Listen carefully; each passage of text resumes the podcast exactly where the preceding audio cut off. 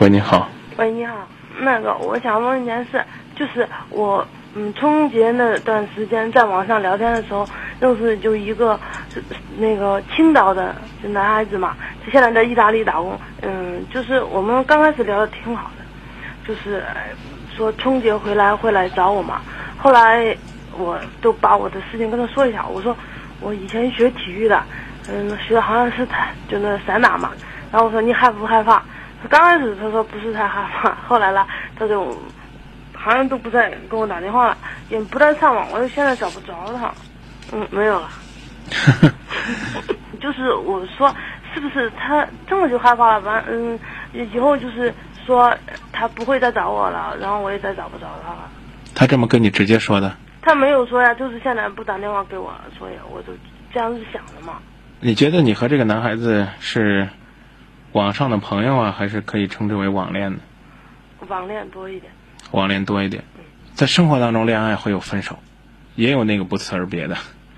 你这个网上呢，联系的方式更简单，只有那样一个网络联系的号码或者聊天室的空间。他突然之间的消失，也许可能就代表你的失恋，这可能这个结果就是这样。至于他是什么方法或者什么原因导致你们失恋的，或者你们恋爱结束的，这个我很难去猜测。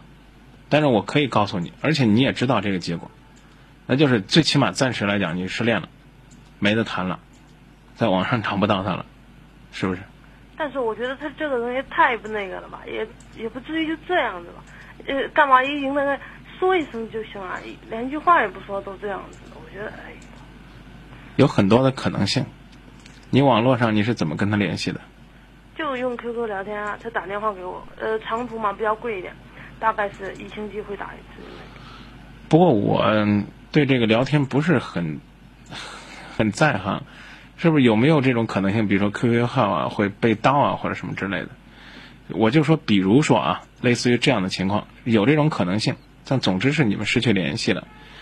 呃，当然还有一种可能性，就是你前面跟我描述的，就是你说了你是个啊学散打的，比较野蛮一点。呃，对对，啊，有点那个野蛮女友的感觉。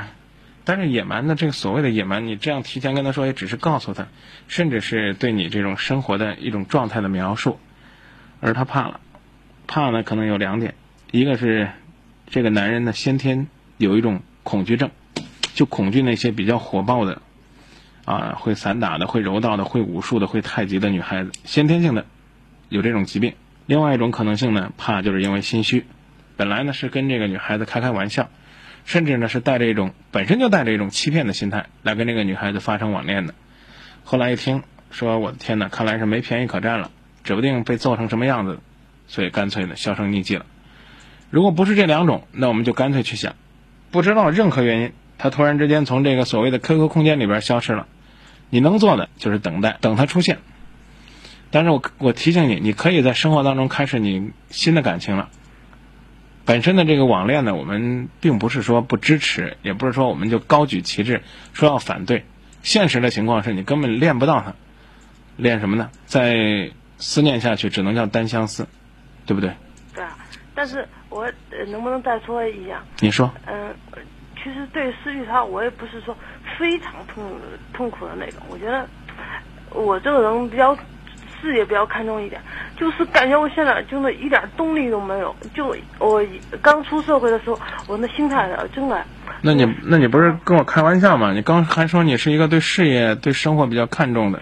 刚开始嘛，等我说完，你不要生气嘛。你说我没生气，你说。刚开始就是出社会的时候比较心，就是奋斗心比较强一点。后来就是呃，刚刚谈，我想，难道女孩子真的是应该以家庭为主的？然后被他骗了以后，我现在有觉得好迷茫，就是到底女孩子应该怎么办？应该有事业还是应该有家庭？就是那种。您多大岁数？二十一岁啊。